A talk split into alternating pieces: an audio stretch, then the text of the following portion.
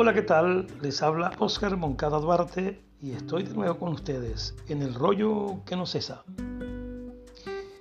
Hoy estaré hablando para ustedes el tercer capítulo del libro La sociedad del cansancio del filósofo Byung-Chul Han. El aburrimiento profundo. Una de las habilidades que ha desarrollado el sujeto de rendimiento es ser multistacking.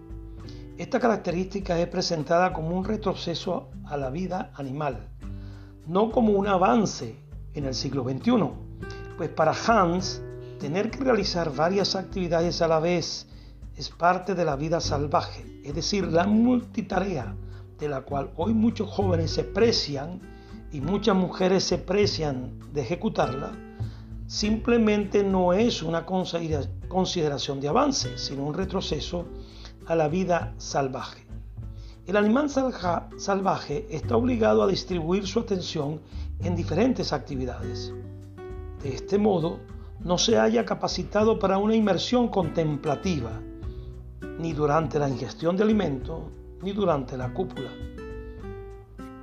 El filósofo describe lo que llama aburrimiento profundo el cual el hombre tardomoderno, tal como lo describe en su obra En la sociedad del rendimiento en el capitalismo tardío, no puede llegar nunca porque su vida está llena de actividades que nunca terminan.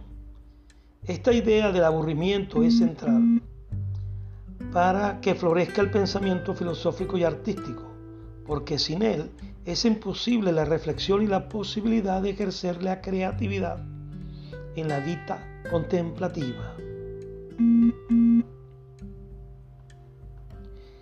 Para Hannah Arendt, la sociedad moderna es la del trabajo. En su libro La condición humana, el ser humano está reducido a ser un animal laborans, porque éste, a lo largo de su vida y ejerciendo la acción posible, abandona su individualidad y se concentra en funcionar. Pero las descripciones que hace Aren sobre la sociedad y el animal laborans ya no sirven para explicar a la sociedad del rendimiento, porque el sujeto de rendimiento no se abandona al trabajo, es un ser que vive atomizado y es todo menos pasivo, se autoexplota y vive hiperactivo e hiperneurótico. El filósofo nos dice que la vida de la modernidad tardía es una vida sin creencias, condenada a la desolación, porque se vuelve efímera, que la convierte en una vida desnuda. Cuando la vida queda desnuda, la vida se convierte entonces en el principal problema, porque el vivir en aislamiento, el sujeto solo puede preocuparse por sí mismo y procurar una vida sana. ya lo dijo Nietzsche, tras la muerte de Dios, la salud se eleva a diosa. En conclusión, para que el sujeto de rendimiento tenga que estar tan pendiente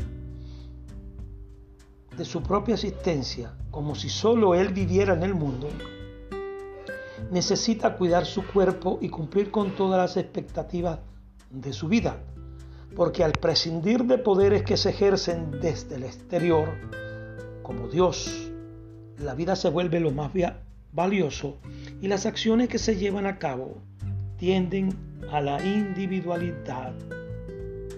Por eso, el sujeto de rendimiento lleva, a cuesta su propio campo de concentración. Bayun Surhan cierra diciendo que la vida contemplativa es aquella que entrena la mirada para ver con atención profunda y sosiego. Es la única que puede hacer que el sujeto de rendimiento se dé cuenta de la absolutización de su vida activa, trabajo, obra y acción, y el nerviosismo que desemboca en hiperactividad. Muchas gracias. Hemos estado con ustedes en otro capítulo más del rollo que no cesa. Oscar Moncada Duarte conversó con ustedes. Gracias.